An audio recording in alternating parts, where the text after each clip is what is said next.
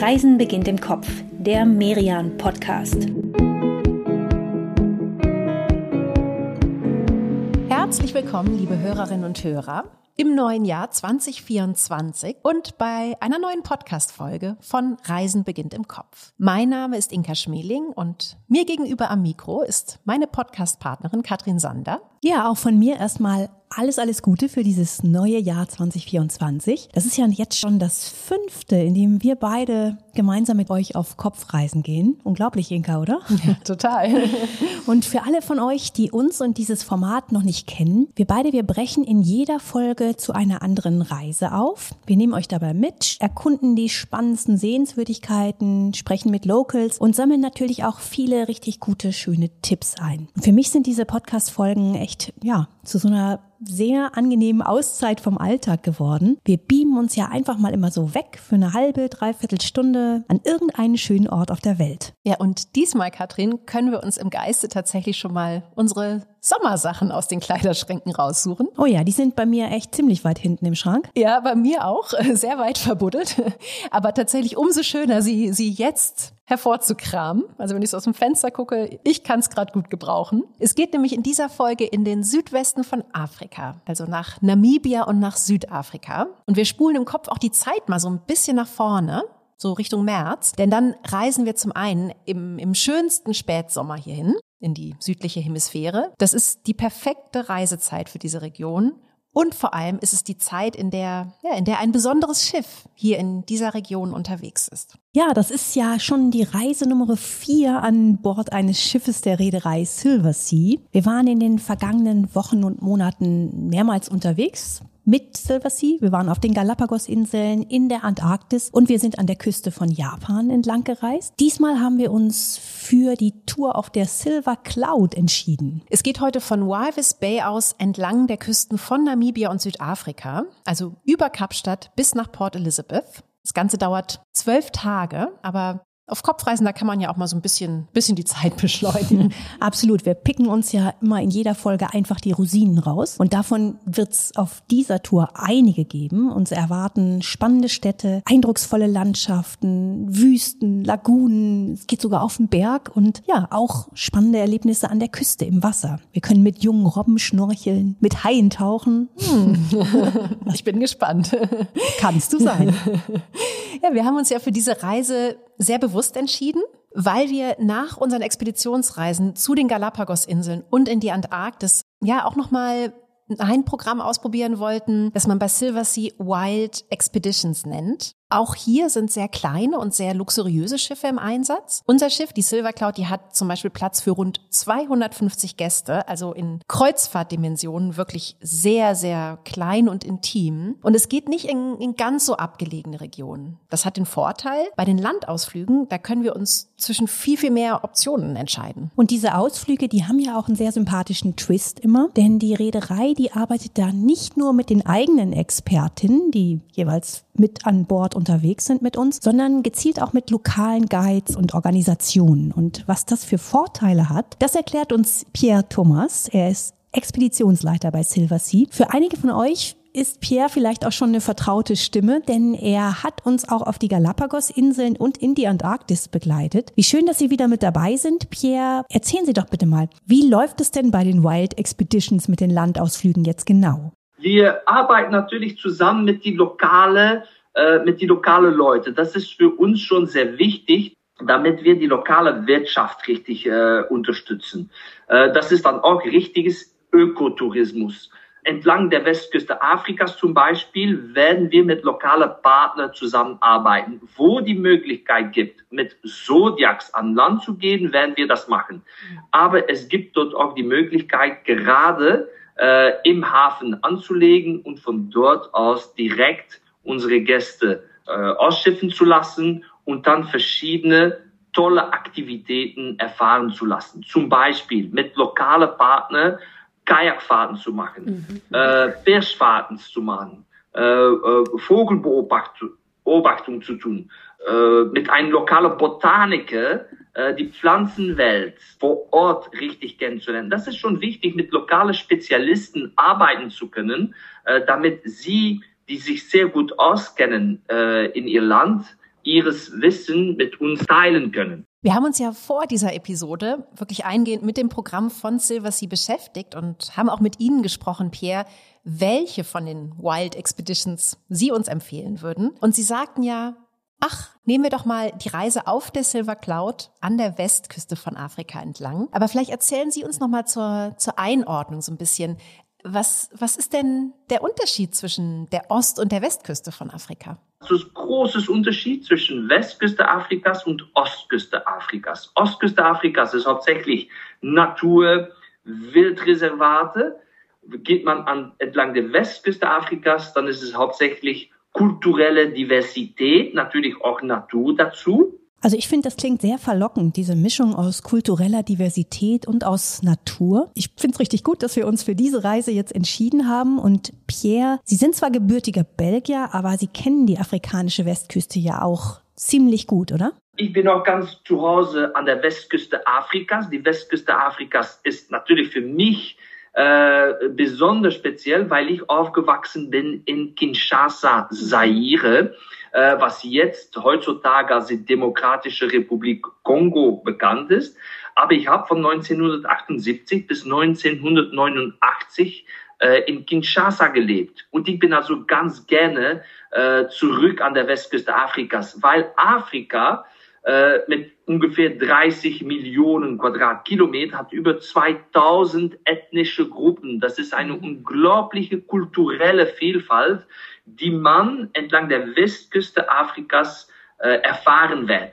Na dann, also wir haben ja viel vor in dieser Folge und darum starten wir jetzt mal. Und zwar dort, wo die Silver Cloud ablegt, in Walvis Bay an der Atlantikküste. Wir sind hier in der drittgrößten Stadt von Namibia, die außerdem den wichtigsten Hafen des Landes hat. Und Walvis Bay, der Name der, der erzählt schon viel von der, von der Geschichte hier. Das ist eine Afrikaans-Englisch-Version des deutschen Namens Walfischbucht. Und tatsächlich wurde diese Bucht ab dem frühen 18. Jahrhundert vor allem von Walfängern entdeckt und besiedelt, denn hier haben sie besonders viele von diesen Tieren gefunden. Ja, Wale werden wir mit Sicherheit auch noch einige sehen, wenn wir gleich in See stechen, genauso Delfine und Robben. Aber vorher, da lass uns noch mal einen ganz kurzen Moment an Land bleiben, denn das ist schon hier eine ganz faszinierende Landschaft. Die Namib-Wüste, die geht hier nämlich direkt bis an den Atlantik. Und das ist schon ein unglaublicher Kontrast. Du hast diese Sandwüste, die zum Teil spektakuläre Formen annimmt. Bei der Düne 7 zum Beispiel, das ist ja angeblich die höchste Düne der Welt. Und ja,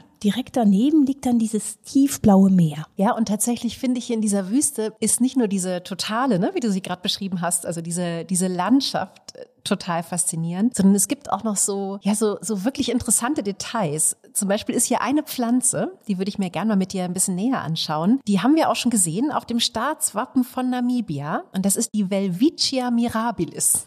Man muss ein bisschen ehrlich sagen, eine Schönheit ist sie nicht gerade, diese Wüstenpflanze. Also mal so ein bisschen ehrlich, plump gesagt, es ist so ein Haufen langer und ein bisschen derangierter Blätter. ja, okay. Gut, also jetzt, genau, keine, keine Schönheit, aber tatsächlich ein, ein totales Wunder, ne? ein, ein totales Wüstenwunder. Denn die Welwitschia mirabilis, die hat, klar, die hat auch an der Oberfläche so einige Wurzeln, aber vor allem hat sie eine Wurzel, die kann bis in drei Meter Tiefe ans Grundwasser herankommen. Das ist so eine richtige Pfahlwurzel. Und weil du ja vorhin gesagt hast, dass die aussieht wie, ne, was hast du gesagt, so ein Blätterhaufen hier. In Wahrheit sind es eigentlich nur zwei Blätter. Aber die beiden Blätter, die wachsen und wachsen und mit der Zeit, ja, reißen und ribbeln sie dann so auf und verfransen sich und sehen dann irgendwann auf, ja, wie so ein ganzer Haufen von Blättern aus. Und das ist tatsächlich noch so ein Punkt, was diese Pflanze total besonders macht. Es gibt hier in der Namib-Wüste Exemplare, die sind bis zu 1500 Jahre alt. 1500 Jahre, ne? Also ich meine, für Bäume wäre das ja schon echt Wahnsinn. Und dann bei dieser Pflanze und dann noch in so einer kargen Landschaft wie, wie, wie der Wüste Namib. Ja, Respekt vor der Vilvicia mirabilis. Neben der Wüste gibt's bei Walvis Bay aber noch eine ganz andere Landschaft und die möchte ich mir auch noch kurz mit dir anschauen. Das ist nämlich die Lagune direkt vor der Stadt. Man hört schon, während wir uns da jetzt mal nähern, wofür diese Lagune vor allem bekannt ist, denn hier leben Flamingos. Und zwar scharenweise. Über 80 Prozent aller Flamingos im südlichen Afrika, die ernähren sich aus dieser Lagune. Und natürlich gibt's außerdem ganz viele Vögel, die hier überwintern. Seeschwalben etwa. Ja, hier ist, hier ist gut was los in der Lagune, das kann man sagen. Ein, ein echter Traum für Ornithologen. Und klar, wer, wer wenig Zeit hat für die Tour auf der Silver Cloud, der kann natürlich auch einfach nach Kapstadt fliegen und von dort aus dann den, den Charterflug nach Walvis Bay buchen und sich dann direkt aufs Schiff begeben. Aber ich würde tatsächlich sagen, jetzt nachdem wir in der Wüste schon waren und, und hier in dieser Lagune, es lohnt sich echt zwei, drei Tage früher zu kommen und sich diese, diese Gegend in Namibia auch nochmal ganz in Ruhe anzuschauen, bevor es dann aufs Schiff geht. Auch Swakopmund ne, ist ja zum Beispiel nur 30 Kilometer entfernt, also von Walvis Bay auch ein, ein recht entspannter Ausflug. Aber jetzt geht's für uns beide vielleicht doch erstmal an Bord unseres Schiffes, an Bord der Silver Cloud. Von der uns Pierre ja schon sehr, sehr vorgeschwärmt hat in höchsten Tönen. Erzählen Sie doch nochmal, Pierre, was ist das für eine Welt? Wo schiffen wir hier jetzt gerade ein? Ein spektakuläres Schiff, äh, bequeme Unterkünfte, Schwimmbad oben äh, am Deck, also äh, sehr geeignet für wärmere Regionen, wie zum Beispiel die Westküste Afrikas oder das, der Indische Ozean oder der Kimberley in Nordaustralien. Pool an Deck, das, das klingt ja richtig nach Sommerferien. Herrlich. Genau das, ja, wo ich mich jetzt gerade tatsächlich am liebsten hinbeamen würde. Ist dir das etwa zu grau hier draußen? Nicht so meine Jahreszeit. Ja, willkommen in unserem neuen Zuhause für die nächsten zwölf Tage auf dieser Kopfreise. Ich glaube auch, wir können uns auf der Silver Cloud schon, ja, ganz gut beschäftigen. Wir können uns sehr schön verwöhnen lassen, oder Pierre? Man kommt zurück von einer tollen äh, Erfahrung am Land, wo wir eventuell lokale Kultur äh, oder ein äh, Spaziergang oder Wanderung in ein Wildreservat erfahren haben, dort die lokale Fauna, die lokale Flora mit lokalen Spezialisten erfahren haben. Aber dann kommen wir zurück an Bord des Schiffes in kompletten Komfort, herrliches Essen, tolles Service am Pool, warum nicht auch ein Cocktail, das natürlich auch inklusive ist in unserem äh, komplette, äh, total inklusives Programm.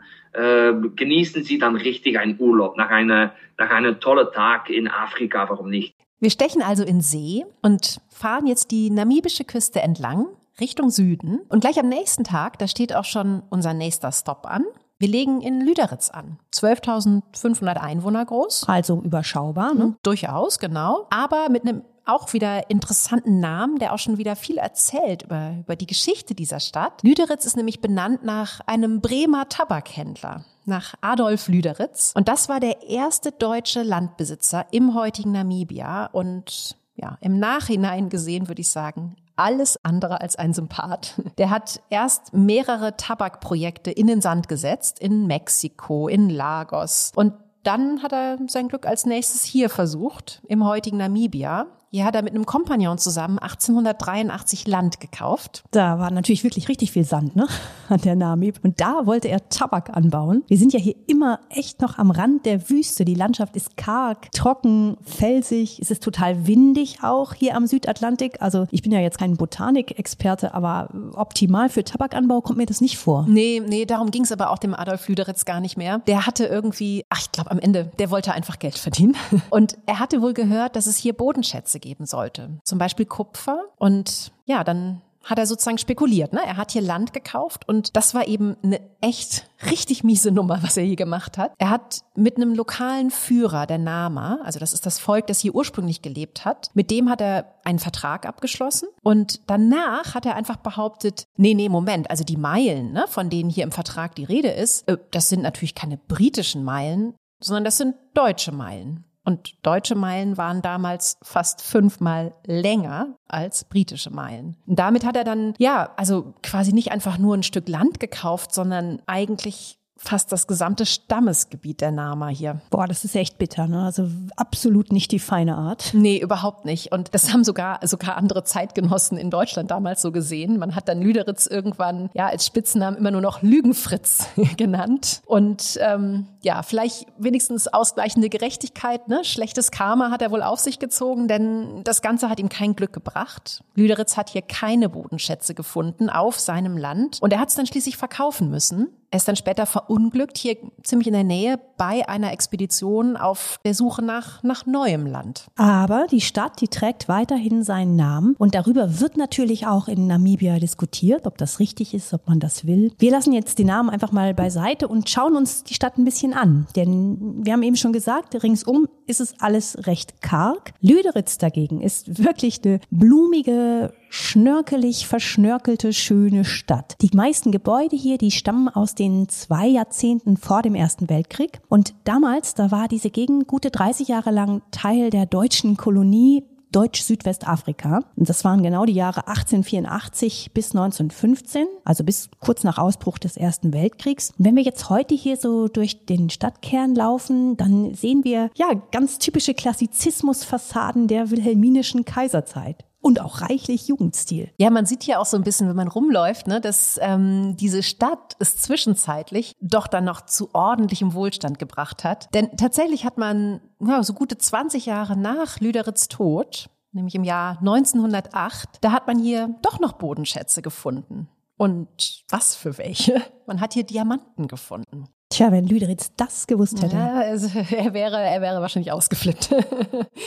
also man hat die relativ zufällig entdeckt beim, beim Bau einer Eisenbahnstrecke. Und natürlich hat das dann erstmal für so ein ja, man kennt das ja ne, aus, aus Amerika mit diesem Gold Rush. Und hier ist so ein regelrechter Diamanten-Rush eingesetzt. Man hat in den sechs Jahren ne, zwischen dem Fund 1908 und bis zum Ausbruch des Ersten Weltkriegs 1914 hat man hier mehr als eine Tonne Diamanten gefördert. Das waren damals, war das ja ungefähr 20 Prozent der gesamten Weltproduktion. Ja, krass. Ne? Also wenn man das weiß, wundert man sich natürlich nicht, dass dieses kleine Lüderitz so prächtige Fassaden hat. Man läuft hier ja noch ein ganzes Stück weit durch diese Kolonialisierungszeit Anfang des 20. Jahrhunderts. Pierre, Sie empfehlen uns ja neben einem Spaziergang durch Lüderitz hier auch noch einen Ausflug zu dem Ort Kohlmannskop. Das ist keine 15 Kilometer entfernt. Und warum denn eigentlich? Warum sollten wir dahin? Was, was macht diesen Ort so besonders?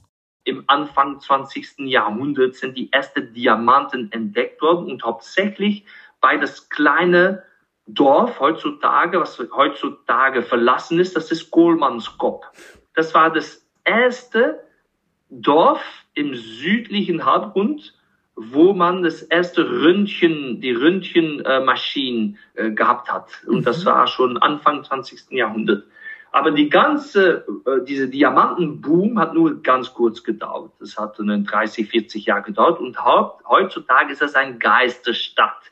Die ist eigentlich, Kohlmannskopf ist heutzutage verlassen, aber spektakulär zum Fotografieren, weil die Häuser, die sind mit Sand äh, von der Wüste gefüllt und das gibt einige spektakuläre äh, Situationen, wo man sehr schöne Bilder machen kann. Das stimmt, das ist wirklich ja eine einmalige Stimmung hier. Also in dieser Siedlung, da lebten ja mal um die 400 Menschen. Heute ist sie komplett verlassen und nach und nach versinkt sie eben so im Wüstensand. Und da muss man sich vorstellen, dass es hier Anfang des 20. Jahrhunderts alles gab. Wirklich alles, was gerade so en vogue war in Deutsch Südwest. Es gab Jugendstilvillen mit Stuckdecken, mit Buntglasscheiben, Marmorbadewannen. Es gab ein Casino mit Kegelbahn, ein Schwimmbad. Es gab sogar eine Eisfabrik. Kohlmannskop, das war damals die reichste Stadt in ganz Afrika. Ja, und heute hat's doch fast so ein bisschen was von so einem modernen Pompeji hier, oder? Wenn man hier so rumläuft. Ja, das stimmt. Ein Stück weit ist hier die Zeit so eingefroren, nur eben von der Wüste, nicht, nicht durch Lava oder durch einen Vulkanausbruch. Und ringsum, da wird ja auch heute noch nach Diamanten gesucht, da wird geschürft. Entlang der gesamten Küste hier übrigens. Nur Kohlmannskop, das liegt in einem Sperrgebiet. Man kommt hier nur mit so einem Erlaubnisschein rein, aber leben, ja, leben will hier heute eben keiner mehr so mitten in der Wüste. Ich habe jetzt tatsächlich auch genug von von, Wüste, von Diamanten und von Kolonialismus. Und ich finde, wir kehren jetzt mal zurück an Bord und wir machen das, was Pierre uns zum Entspannen nach den Ausflügen empfohlen hat. Also ab in den Pool und dann noch ein Cocktail dazu. Genau, und die Silver Cloud, die fährt ganz entspannt weiter die Küste entlang. Namibia lassen wir jetzt schon bald hinter uns. Wir nähern uns Südafrika. Aber bevor wir gleich dort dann bei unserem nächsten Stop an Land gehen, legen wir noch mal eine ganz kurze Pause ein. Bis gleich in Südafrika.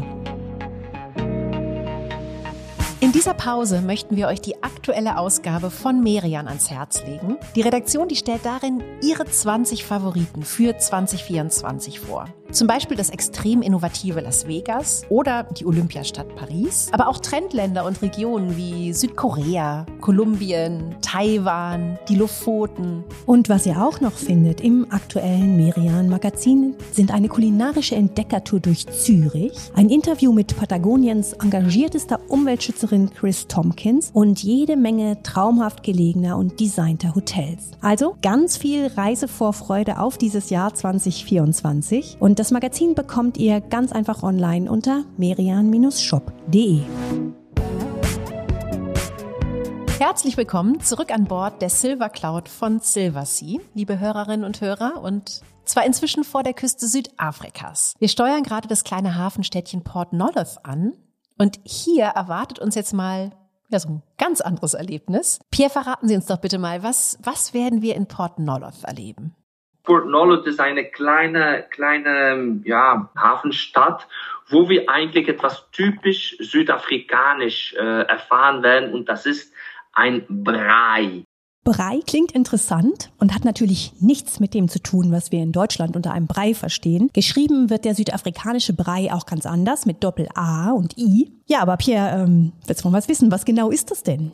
Ein Brei in Südafrika äh, das ist etwas äh, heilig, würde ich sagen. Das ist der lokale Barbecue. Und in Südafrika ist jedes Wochenende riecht man die, die, die richtige Duft im ganzen Land ist eigentlich eine Brei-Duft. Jede Haus macht seine typische Brei und die Südafrikaner sind eigentlich Spezialisten in richtig gute Barbecues und das möchten wir gerne unsere Gäste erfahren lassen. Das ist so ein lokaler Brei. Wir haben ja in den letzten Folgen und ganz besonders natürlich in unserer Japan-Episode auch schon viel über das Essen an Bord der Silversea-Schiffe gesprochen, was uns regelmäßig sehr begeistert hat. Vielleicht müssen wir da jetzt mal den Unterschied klar machen zu diesem Landausflug. Was macht denn den Brei in Port Nordorf so besonders, wenn man ja an Bord eigentlich auch schon so gut essen kann? Es ist sehr wichtig für uns, dass wir die lokale Leute auch unterstützen. Äh, das ist nicht nur, dass wir an Bord unseres Schiff äh, Essen, es ist sehr wichtig, dass wir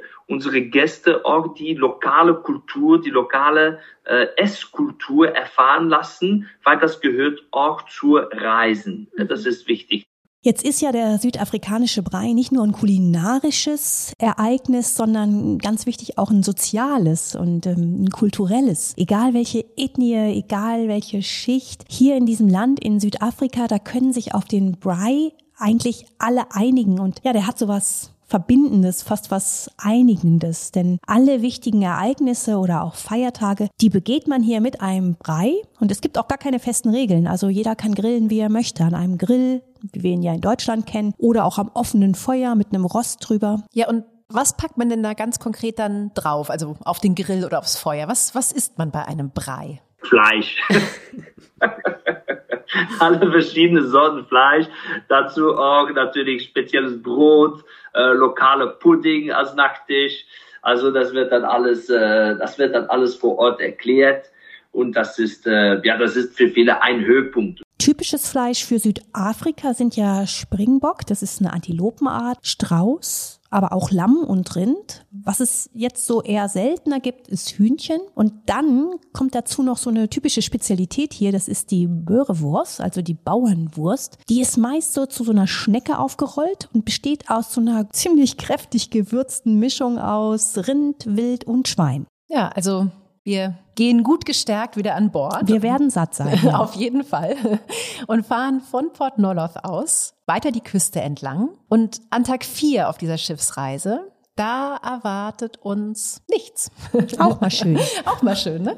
Wobei nichts stimmt natürlich auch nicht so ganz. Ich meine damit eher, wir gehen nicht an Land, sondern wir, wir haben einen Seetag. Und ich muss ja sagen, als ich das im Programm gesehen habe, da dachte ich erst, hm, also einen ganzen Tag nur auf See und nur Cocktails und Pool, weiß ja nicht so ganz. Ja, habe ich auch erst gedacht und dann habe ich gedacht, ach, guck mal, diese Zeit ist wahrscheinlich auch ganz schön und Pierre, Sie sagen ja, Seetage sind total wichtig bei einer Wild Expedition Reise, ne?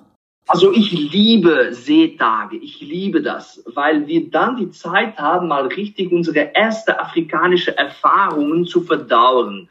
Aber während unserer Fahrt haben wir eine äh, Gruppe Spezialisten an Bord, die dann über die lokale Kultur, Politik, Geschichte des afrikanischen Kontinents erzählen werden. Das ist sehr wichtig bei äh, Wild Expeditions, dass wir Seetage haben und dass wir dann auch äh, die Leute, die Region auch besser äh, verstehen äh, lassen können. Das ist sehr wichtig. Haben wir dann äh, Leute, die spezial, spezialisiert sind in die lokale Politik. Also was ist so passiert in Südafrika und so weiter und so weiter. Und das ist wichtig. Natürlich, warum nicht auch Zeit nehmen, ein Buch zu lesen oder bei diesem wunderschönen Pool oben am Deck zu sitzen, äh, ein Kaffee zu trinken, ein Cocktail zu genießen, ein bisschen Freizeit, warum nicht, relaxen oder was wir auch an Bord haben, ist natürlich ein Wellness. Und das kann natürlich interessant sein äh, für Leute auf WNC-Tage, einen, einen richtigen guten Massage, um sich ein bisschen verwöhnen zu lassen. Äh, aber was wichtig ist für uns, ist natürlich, die, die Lektorate, die Konferenzen. Und äh, natürlich äh, ist es schön, wenn wir dann unseres Wissen können mit unseren Gästen. Okay, also doch ein bisschen Cocktail und Pool und ein gutes Buch, aber eben auch noch auch noch was dazulernen ne? über, über dieses Land, das wir in den nächsten Tagen sowohl vom Wasser aus erkunden, aber natürlich auch an Land. Und tatsächlich haben ja wenige Länder auf der Welt so eine lange Geschichte.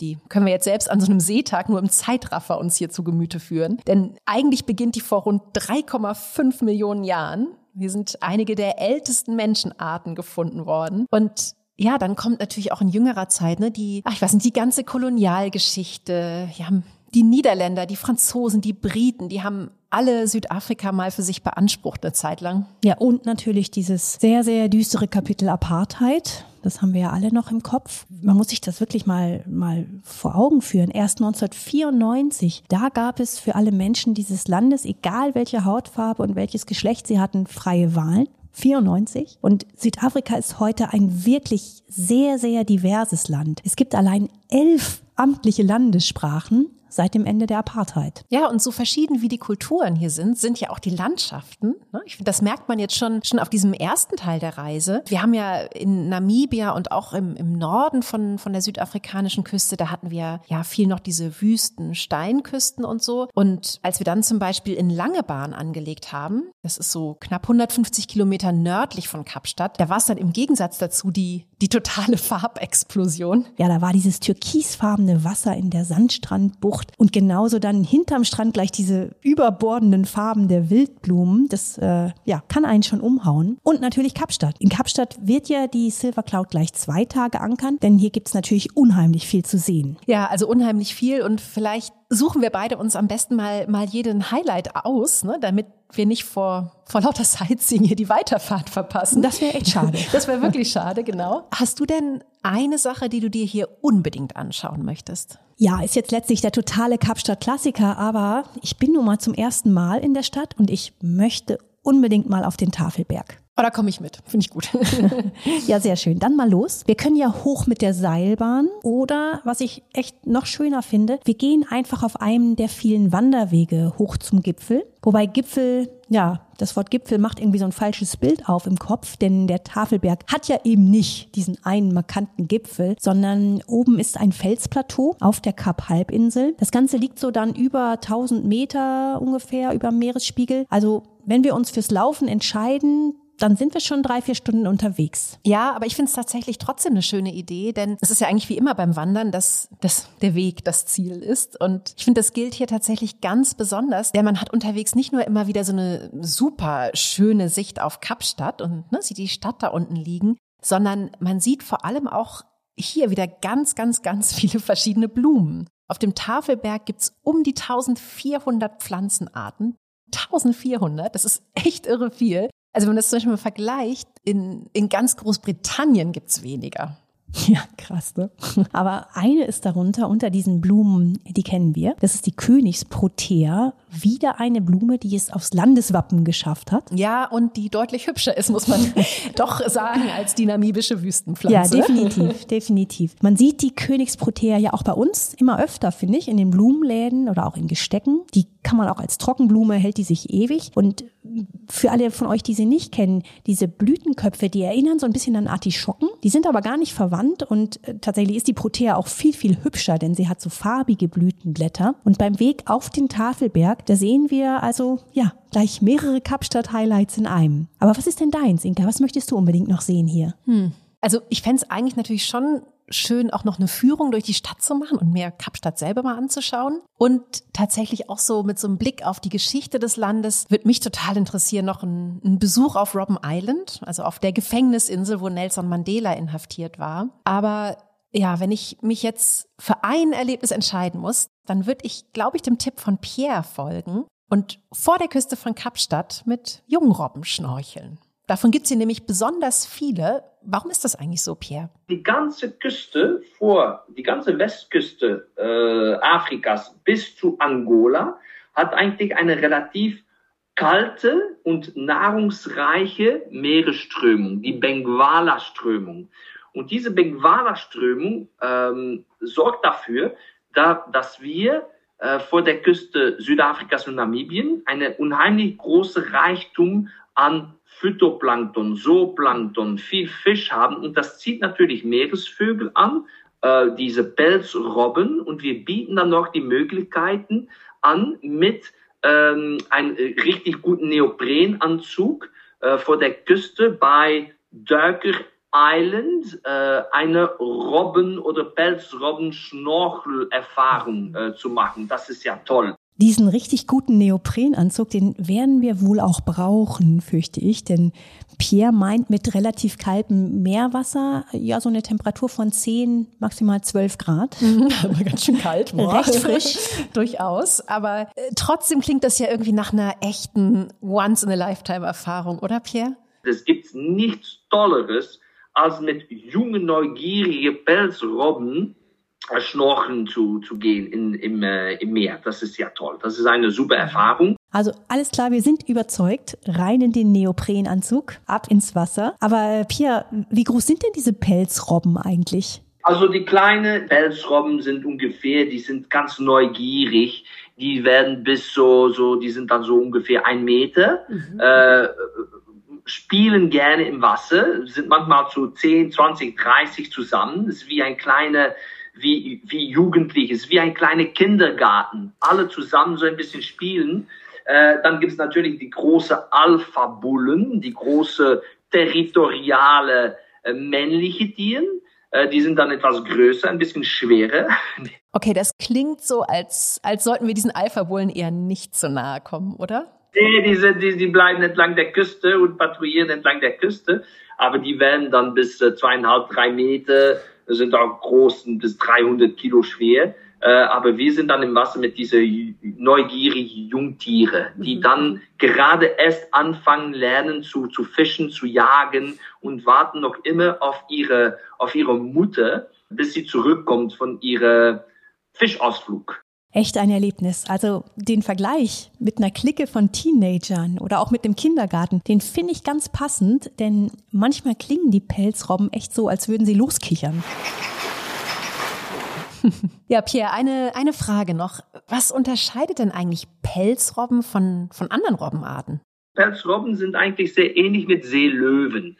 Äh, die haben die Möglichkeit, ihre hintere Flossen unter ihr Körper zu, zu bewegen, damit Pelzrobben Seelöwen richtig auf ihre vier Flossen äh, spazieren können. Das ist das große Unterschied zwischen Robben und Pelzrobben und Seelöwen, ist, dass Robben äh, ihre hintere Flossen benutzen werden zum Schwimmen. Mhm. Seelöwen und Seebären benutzen ihre vordere Flossen äh, zum Schwimmen. Das ist das große Unterschied. Weiter natürlich noch ein wichtiges Unterschied ist, dass man bei Seelöwen und Pelzrobben oder Seebären hat man auch richtig die sichtbare kleine Ohren, die man mhm. sehen kann. Bei echten Robben hat man nur zwei kleine Löcher Ja, wie gut, dass wir einen Expeditionsleiter an unserer Seite haben. Danke für diese Erklärung, Pierre, und auch danke dafür, dass Sie uns diese Tour hier empfohlen haben. Ich bin echt gar nicht mehr aus dem Lächeln rausgekommen. Es ist echt so ein gute Laune-Ereignis. So niedlich und verspielt war diese ganze Pelzrobben-Clique da. Also ja, die Erfahrung, die ich uns gebucht habe für den nächsten Stop, Inka, die klingt da ganz, ganz anders. Hör mal rein.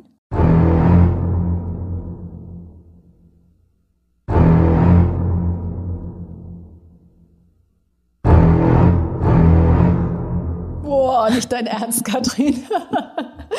ja, du. Kaum hört man diese Töne, geht der Adrenalinspiegel hoch. Aber sowas von.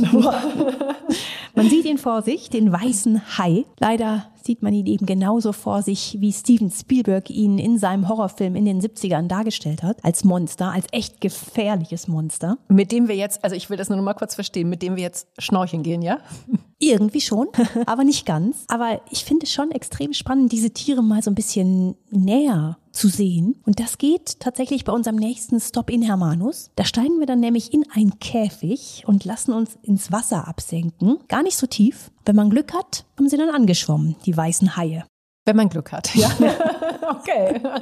Alles eine Frage der Perspektive. Wir sind ja sicher in unserem Käfig. Ne? Also auch wenn der weiße Hai mit seinen maximal sieben Metern Länge Sieben Meter Länge. Boah, sieben Meter Länge, das ist schon äh, auch wirklich irre, ja. Ja, du hier ins Studio würde der nicht reinpassen. Nee, nee stimmt.